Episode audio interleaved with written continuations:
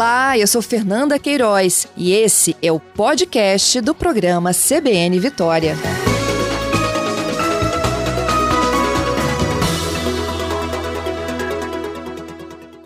Nésio, seja bem-vindo mais uma vez aqui ao CBN Vitória, viu? Bom dia, Fernanda Queiroz. Bom dia a todos os ouvintes. Novamente um prazer muito grande estar com vocês e à disposição da população e de todos os veículos aí para poder compartilhar as avaliações sobre a pandemia. Pois é, né? Há pouco, né, eu conversava com um futurologista, é, especialista em sustentabilidade, que ele fez um apanhado aqui das outras pandemias que já foram estudadas, né, em diferentes datas, e todas as cidades ou países que trabalhavam melhor as suas cidades conseguiram é, ter desempenhos melhores em relação às outras gripes, enfim, né, pandemias que a gente enfrentou.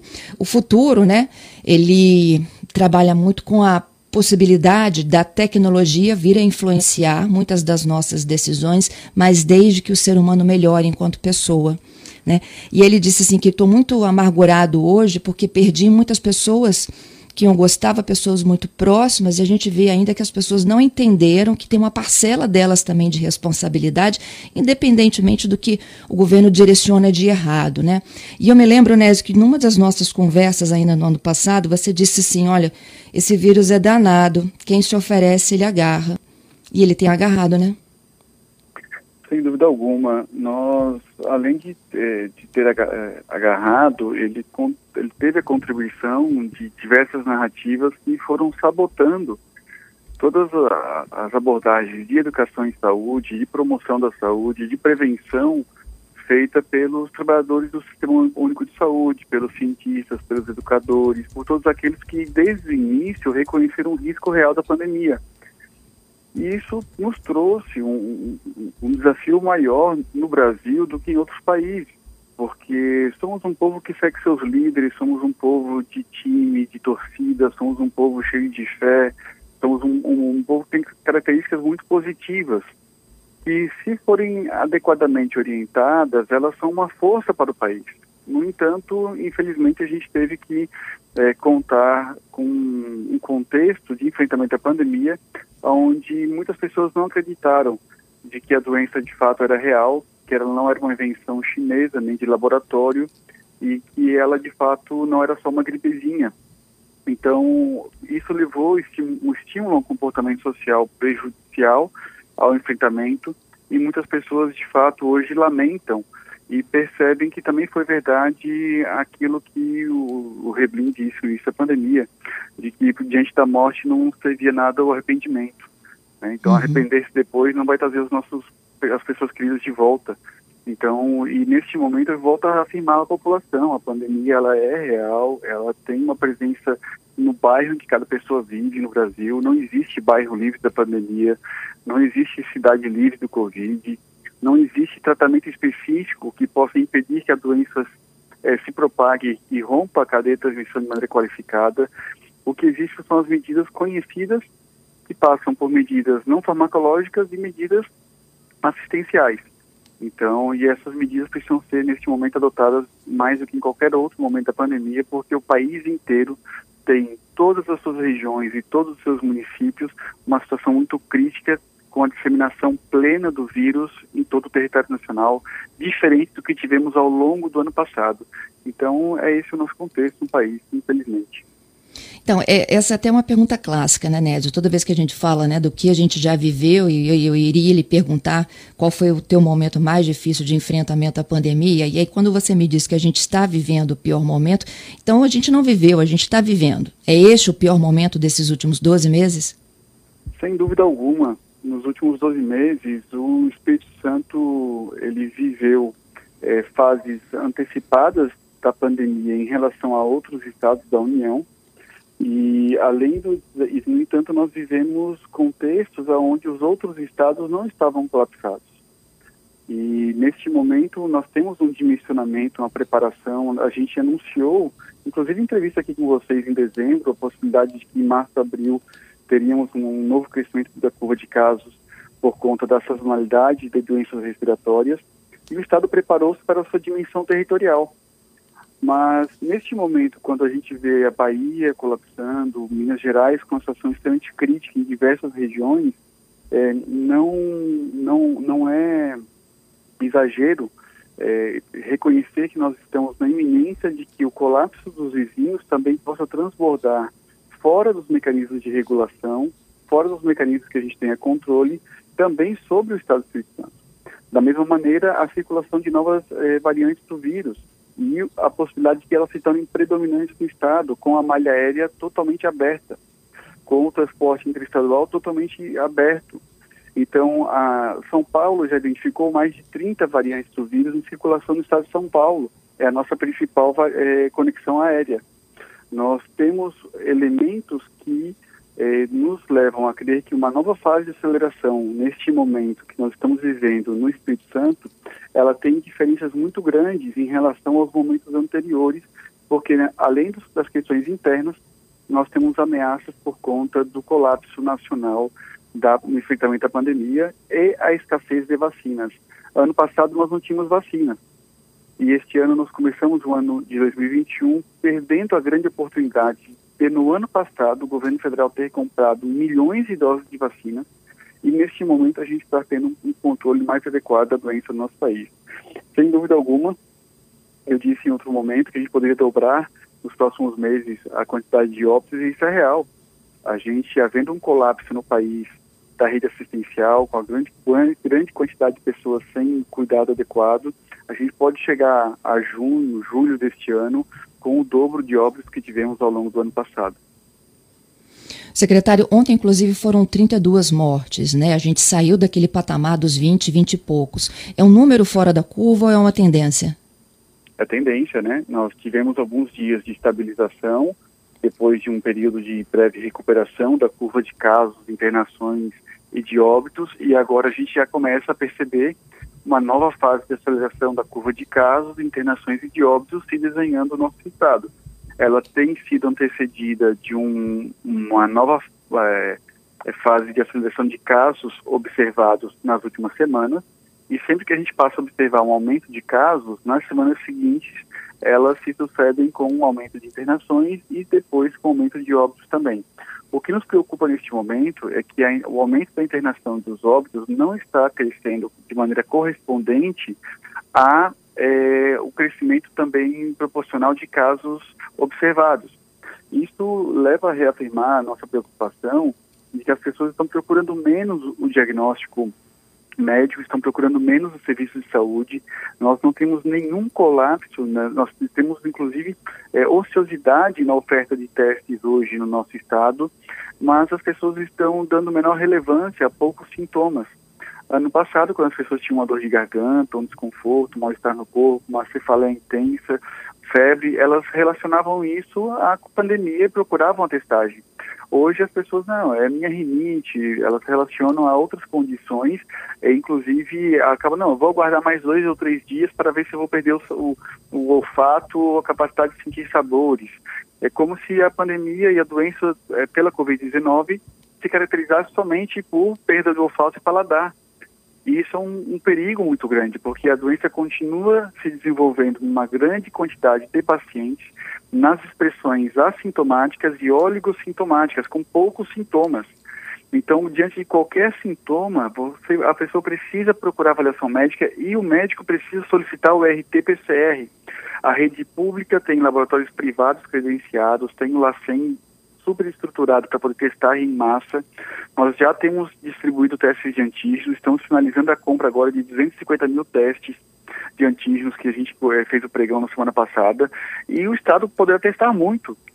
Mas para testar, as pessoas precisam perceber o risco, perceber o sintoma como algo suspeito e dar relevância a esse sintoma. As pessoas não procuram um médico porque estão doentes, elas procuram um médico pelo que elas pensam dos sintomas que elas vivem. Então, se as pessoas não dão relevância aos, sintomas, aos sintomas que elas vivem, elas não procuram assistência. E neste momento eu reforço. Procure avaliação médica para que você faça devida testagem, um isolamento e que tenha a devida prescrição dos cuidados necessários para o isolamento e a observação dos sinais de alarme. Uhum. Bom, essa soma de fatos, então, secretário, né? A sobra de testes, as pessoas estão então já chegando mais graves à procura de atendimento, aí já é emergencial. Hoje a gente tem a ocupação de leitos que bateu nos 80%, e aí a gente começa a sofrer uma pressão dessas internações mais graves, quando o senhor disse que a gente está numa iminência de que o colapso dos vizinhos possa transbordar em nosso estado. É, é esse o contexto, então? Esse é o contexto. Nós temos uma ameaça externa por conta do colapso nacional simultâneo de diversos estados brasileiros, e não somente dos vizinhos. Então, isso de fato implica numa concorrência por medicamentos, por materiais hospitalares, por recursos humanos, implica na, na, na possibilidade até objetiva de pacientes migrarem de outros estados para aqui. Para que você tenha ideia, Fernanda, inclusive planos de saúde privados chegaram a contactar comigo semana passada, vendo se o SUS poderia atender pacientes deles, planos de saúde de outros estados. Me procuraram solicitando apoio para ter pacientes deles aqui no Sistema Único de Saúde do Espírito Santo. Nós já temos diversos estados cotidianamente solicitando apoio, ajuda, e infelizmente nós estamos, é, neste momento, sem condições de poder abrir vagas para atender pessoas de fora. Mas esse fenômeno ele pode ser objetivo e incontrolável, na medida que, em especial, os municípios próximos da fronteira do Espírito Santo passem a enviar pacientes diretamente aos nossos hospitais, ao Estado, para poder ter aqui a garantia do acesso ao seu leito e nós não temos condições de poder fechar fronteiras, proibir que essas pessoas entrem no nosso estado eh, e acabar gerando uma crise humanitária eh, entre as fronteiras dos estados brasileiros. Entendido. É, foge, inclusive, de uma relação que é institucional, como, por exemplo, a gente estava tendo entre a Secretaria de Saúde de Santa Catarina com a Secretaria de Estado do Espírito Santo, em que vocês fazem uma reserva de leitos e ficam aguardando a chegada desses pacientes. A gente está tratando aqui de uma outra situação, que é uma ambulância atravessando, por exemplo, Minas, Espírito Santo e procurando ajuda no hospital mais próximo. É isso? Isso mesmo. Bahia, é conceito, Rio de Janeiro. O conceito, o conceito que eu disse de é, uma demanda não regulada né, uma demanda espontânea vindo ao Estado. Nós, quando nós tínhamos 250, 270 leitos livres, o Estado do Espírito Santo deu uma demonstração de, solidariedade, né, de poder auxiliar outros estados brasileiros que estavam em uma condição crítica, no gesto humanitário, é, no momento que a gente tinha muita tranquilidade nessa oferta de leitos. No entanto, na medida que a, aquilo que nós previmos foi se materializando, que era um crescimento a partir da semana epidemiológica 8 e 9, nós passamos então a restringir. Nós temos três semanas que não recebemos pacientes do Amazonas. Desde quinta-feira da semana passada, nós suspendemos a vinda de pacientes de Rondônia para o Espírito Santo. E os pacientes de Santa Catarina, desde ontem, já não temos mais solicitações e estamos construindo a pactuação com o Estado de Santa Catarina para já não receber mais pacientes de fora no nosso Estado. Em outro momento, quando a gente esteja é, vivendo um momento de nova fase de recuperação, de queda de casos, de internações e outros estados necessitem de ajuda e nós tenhamos condições de ofertar essa ajuda sem comprometer a oferta ao paciente atingido em solo capixaba, nós poderemos voltar então a oferecer essa ajuda. No entanto, neste momento, nós então, é, na, na garantia do acesso regulado, estamos restringindo toda a rede estadual para atender os pacientes atingidos no Espírito Santo. E neste momento não temos pacientes em fila de espera, não temos pacientes aguardando por leito Covid, o sistema é capaz de poder atender toda a demanda que chega até ele.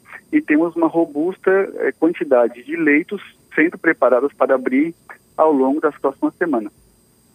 Mas diante da, dessa iminência, secretário, não era hora de, de mudar os parâmetros de, de, de, controle da Covid no Espírito Santo e, e, endurecer com algumas medidas a mais que possam reduzir elas, a circulação de pessoas?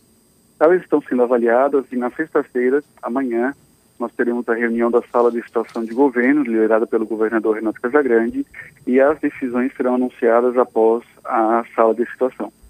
Então teremos mudanças é possível que a gente atualize algumas medidas e que o Estado passe a ter algumas é, restrições a serem adotadas é, ou nos, no, na matriz de risco, né, nos, de acordo aos níveis, ou algumas medidas transversais que se apliquem a todos os municípios.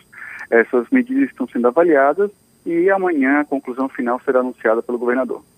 Entendido. Secretário, eh, algumas medidas chegaram a ser discutidas, inclusive, naquele núcleo né, de governadores, dos 23 que apoiavam medidas que pudessem ser coordenadas, é claro, cada um dos seus estados, mas num contexto mais nacional, como, por exemplo, restrição de circulação de pessoas depois das nove da noite e até às cinco da manhã. Eh, em alguns momentos chegou-se a sugerir também a suspensão das aulas presenciais. Essas são algumas das alternativas que são pensadas por vocês? Nós entendemos que algumas atividades que são consideradas essenciais, em especial em municípios de risco baixo e moderado, elas devem ser preservadas sempre que possível. Nós estamos é, avaliando diversos desenhos de medidas adotadas fora do Brasil e no Brasil, e a conclusão delas serão anunciadas somente no dia de amanhã. O senhor está se referindo à educação, não é isso? A educação e a outras atividades também, né? Aham. Uhum. E os municípios que estiverem no, num risco mais tranquilo poderiam, em tese, então, manter as suas atividades presenciais. Como eu disse, nós podemos ter medidas adotadas transversais a todos os níveis de risco, ou podemos simplesmente requalificar algumas medidas a cada nível de risco. Essas questões estão sendo debatidas ao longo dessa semana e deverão receber conclusões até o dia de amanhã, aonde, após a sala de situação, elas serão anunciadas. Uhum. A gente vinha tendo é, um número muito pequeno né, de cidades no risco alto. Saímos de duas semanas seguidas de Pioma e fomos para Ibatiba. Há uma tendência, então, de que esse mapa comece a mudar de cor? Sem dúvida alguma, nós teremos mais municípios no risco alto e no município moderado a partir deste final de semana. Entendido. Secretário, é, como é que o senhor projeta né, essa pandemia no Brasil? Para os próximos meses? A gente já falou né, desse risco de colapso, a iminência, a iminência de um colapso, a situação se agravando, inclusive, com a chegada daquelas síndromes respiratórias agudas. O senhor acredita que a gente vence isso nesse ano de 2021? É, eu me arrepiei agora. Infelizmente, a gente pode é, viver ao longo de todo este ano uma crise com a pandemia caso a vacinação não seja acelerada e a gente não consiga ter maior coesão social. Os protocolos, o distanciamento, o uso de máscaras, o isolamento de suspeitos são medidas que funcionam para poder reduzir o risco de transmissão e interromper a cadeia de transmissão. E nós precisamos de mais coesão social nessas questões já conhecidas e que são suficientes, em grande medida, para poder interromper essa capacidade de, de, disseminação rápida do vírus. No entanto, nós já estamos observando nos estados de São Paulo, Santa Catarina, Ceará, Maranhão, Rio Grande do Sul, Paraná, um comportamento diferente da doença daquele observado até o presente momento no Espírito Santo. No Espírito Santo, ainda os pacientes, é, é, na sua grande maioria, que evoluem a condição crítica para internação hospitalar, são pacientes idosos e com comorbidades. Uhum. No entanto, um comportamento novo da doença se apresenta e ele poderá fazer com que a expectativa de redução grande de óbitos e de internações hospitalares é, aguardada com a vacinação dos idosos e das pessoas com comorbidade, que seriam potencialmente vacinadas até junho, de acordo aos calendários anunciados pelo governo federal, nós podemos ter no segundo semestre novas oscilações positivas da doença na população mais jovem que já se apresenta neste momento suscetível a evoluir a condições críticas da doença. Então, eu estou dizendo que se a gente não perseguir e somar todos os esforços para poder imunizar toda a população brasileira antes do final do ano, ainda até meados de junho, julho, agosto, nós podemos ter no segundo semestre novos momentos críticos no país com o crescimento da curva de casos na população não vacinada e jovem que tornou-se mais suscetível a evoluir a condições críticas do vírus. Então, infelizmente, a notícia é essa, que nós erramos como país em ter é, sabotado as orientações da ciência, erramos como país em não ter comprado e apostado na vacinação ao longo do ano passado como a principal estratégia, e este ano o custo dessas é, sabotagens serão sofridos nas vidas e na economia do país. Secretário, para finalizar vacinas, né? O, o, lote desta semana vai permitir que a gente dê uma subida aí na faixa etária, 15% da população é entre 75 e 79 anos.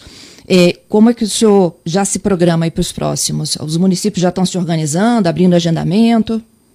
Nós já autorizamos na resolução da FIB do mês passado a ordem de vacinação de toda a população até 60 anos. Então, na medida que o município alcance 90% de um estado etário, ele já pode avançar ao estado seguinte. Então, nós já tínhamos, antes da chegada desse último lote, municípios vacinando pessoas com menos de 80 anos.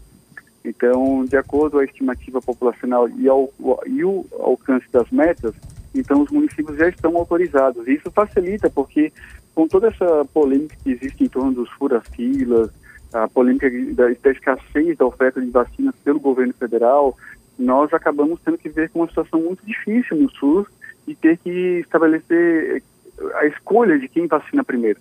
O nosso desejo era estar vacinando todo mundo. O nosso desejo era, neste momento, não, somente ter que coletar o CPF de qualquer cidadão brasileiro para registrar a primeira dose que ele recebeu e ter o controle da segunda e poder permitir que a população inteira fosse protegida e salva de uma doença que é infecto-contagiosa que já tem vacina desenvolvida. Então, para nós sanitaristas, médicos, trabalhadores da saúde, é muito desconfortável o contexto que a gente tem que viver agora de ficar selecionando quem vacina e, inclusive, estabelecendo multas e, penalidades para que, aqueles que não respeitem a ordem. Então, com a, o, o calendário já anunciado pelo governo federal, a gente tinha expectativa de ainda este mês poder alcançar o grupo dos 60 anos. No entanto, semanalmente a expectativa de vacinas anunciadas no início do ano pelo governo federal vem sofrendo cortes.